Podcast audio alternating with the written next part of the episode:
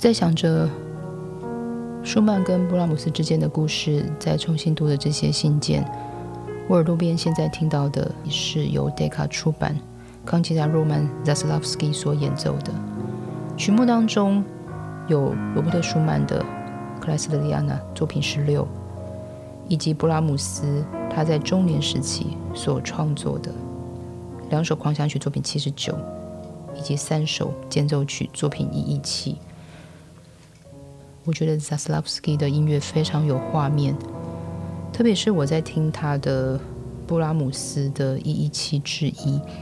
其实布拉姆斯他在呃这首曲子的乐谱左上方，他其实有一段小小的诗句哦，他这边是写说：“睡吧，孩子，睡吧，看到你哭泣，我会很难过。”我觉得有的时候，呃。音乐的美，就是在于它所弹奏出来的东西，可以让你更贴近作曲家。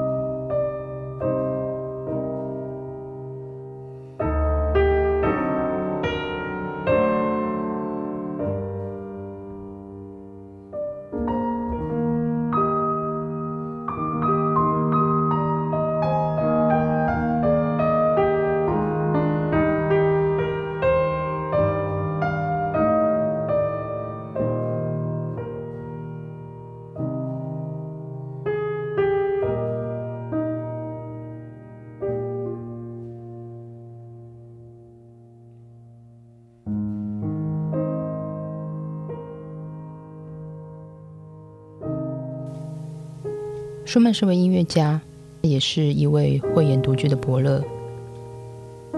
他的新音乐杂志有些评论，但是我觉得更珍贵的是他对于在当时的一些年轻的作曲家的理解，跟预先动之，读到他们在作品当中的才华。在他的音乐杂志的撰文第一篇为肖邦所写的，先生们脱帽致敬吧，一位天才。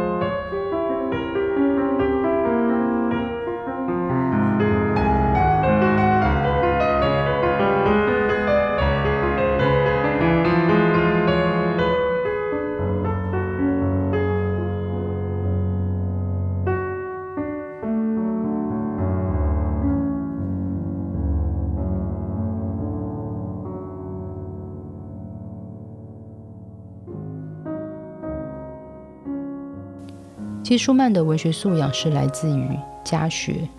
来自于家庭，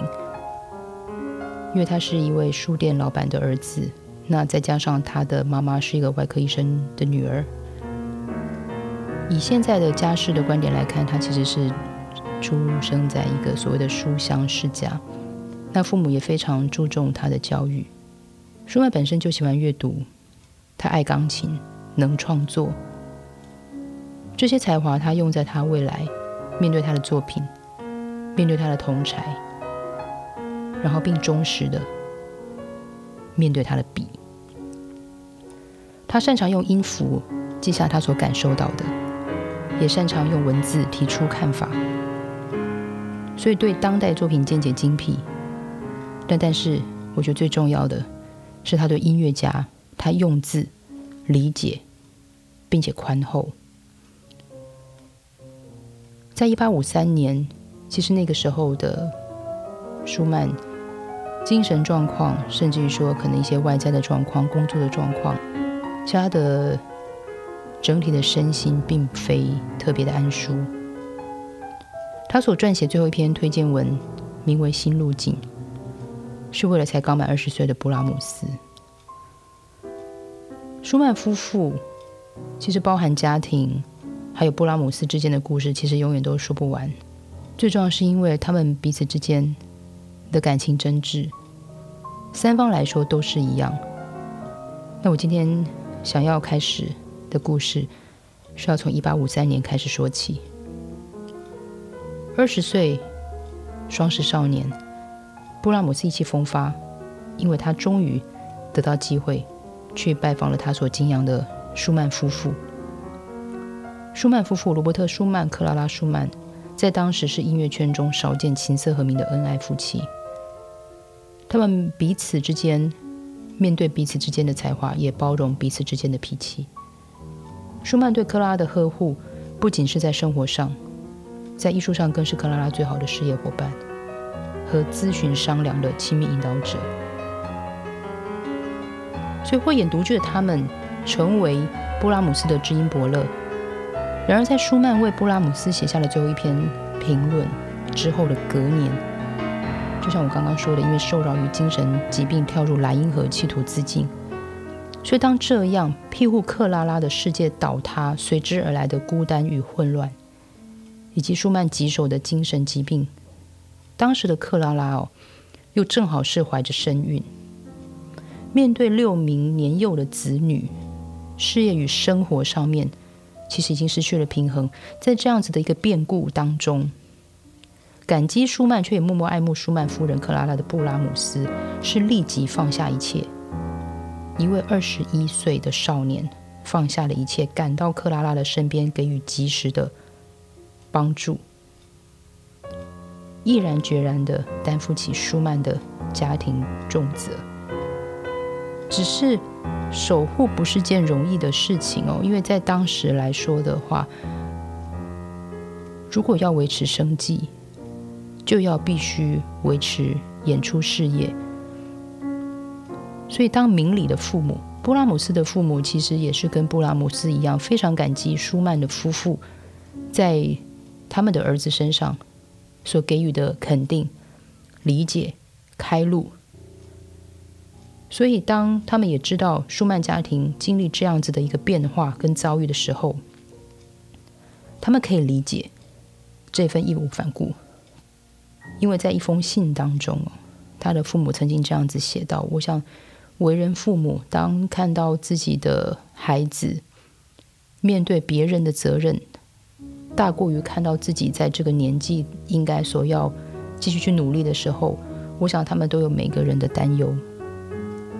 妈妈的信是这样写的：担心你，亲爱的约翰内斯，事情得赶快好转才行。你千万别负债，以后也不行。你的老师。马克思森先生已经用很长的篇幅，将他的意见很严肃的让你知道，舒曼的确为你铺了一条坦途，但是你不用非得加倍以报，你不可能光靠作曲赚钱，那些伟大的大师没有一个敢这样做，所以你也不行。如果舒曼先生没有生这场病，你应该已经在忙别的了。你在这时候去到那边固然是对的，但是要留那么久，你这样是在浪费时间跟金钱。不管你有没有在听，有钱人才会受人尊敬，艺术家都得仰赖那些有权有钱的人，因为艺术是奢侈的事。没人能在人世过得又轻松又得意，人都是要忍受很多鞠躬哈腰、精力磨损。但是这时候，勃拉姆斯的妈妈又补了这一句：“记得给我们你正确的地址。”因为他知道，虽然这些叨念是父母的担忧，但是毕竟他们是疼爱布拉姆斯的双亲，他们知道在这个时候，布拉姆斯还是需要金钱的。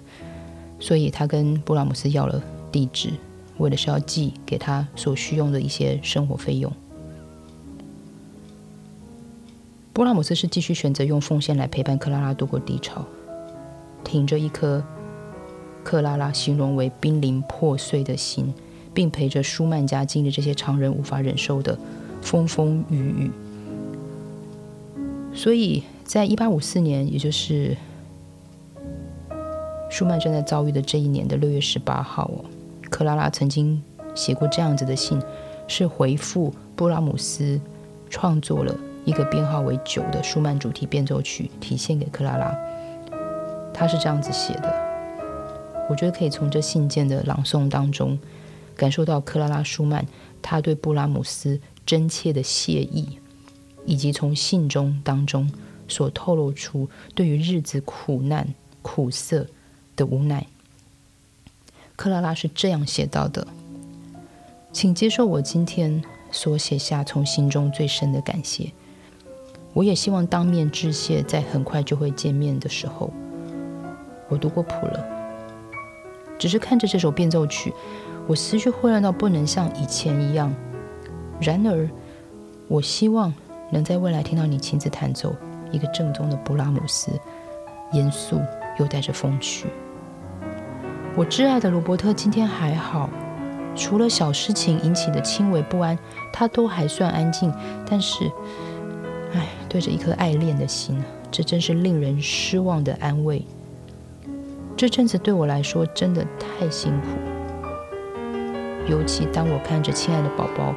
躺在我身边，想着他亲爱的爸爸甚至不知道他的存在，我觉得我的心都要被这些悲伤和痛苦。给打碎了。每每看完这些信，我觉得我有时候会非常庆幸这些信能够被保存下来，特别是克拉拉跟布拉姆斯之后的信件。所谓的之后，就是舒曼过世之后，他们当中的一些信件。而这些信件其实是由舒曼家的大女儿玛丽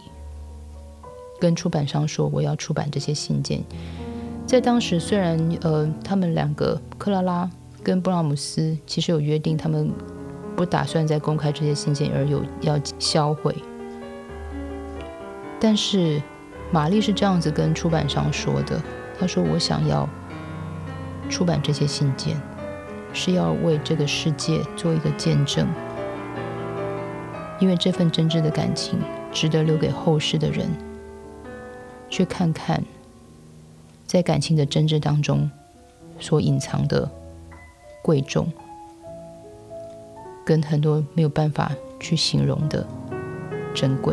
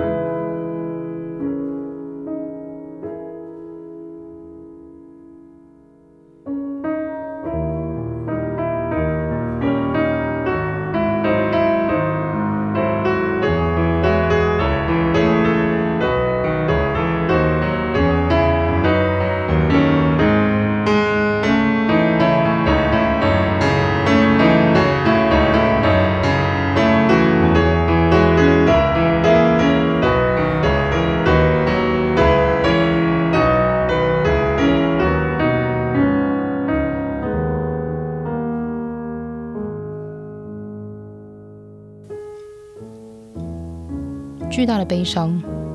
造就了坚毅的克拉拉，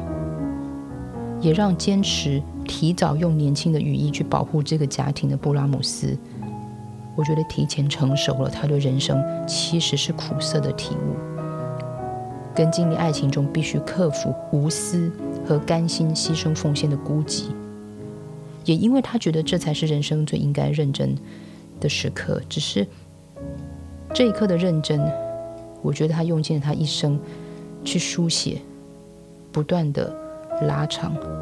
直到舒曼夫人克拉拉因病合上了，对勃拉姆斯来说，象征天堂的双眸。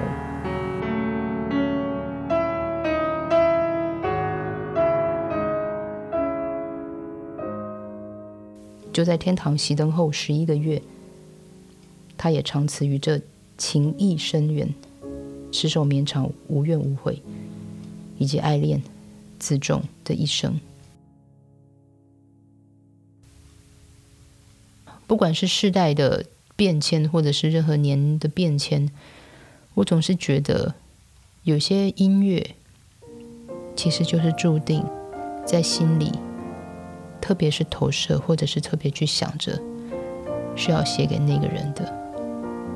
那或许很多时候，我们在听着一些我们自己喜欢的音乐、喜欢的专辑、喜欢的弹奏的时候，它也可以一样，好像是有一条连接线，然后可以连续。你可能特别喜欢舒曼的音乐，你可能特别喜欢勃拉姆斯的音乐的时候，你特别特别想要去纪念他们的故事，想要去回到那个时空。那或许有些人的弹奏就可以成为这样子的连接。钢琴家 Roman Zaslavsky 是维纳国立音乐院的钢琴的教授，他同时也是西班牙 Jose i t u r b a 钢琴大赛的得主。那这是我在这个节目当中的分享。我是徐佳琪，这里是博客花生，下次见。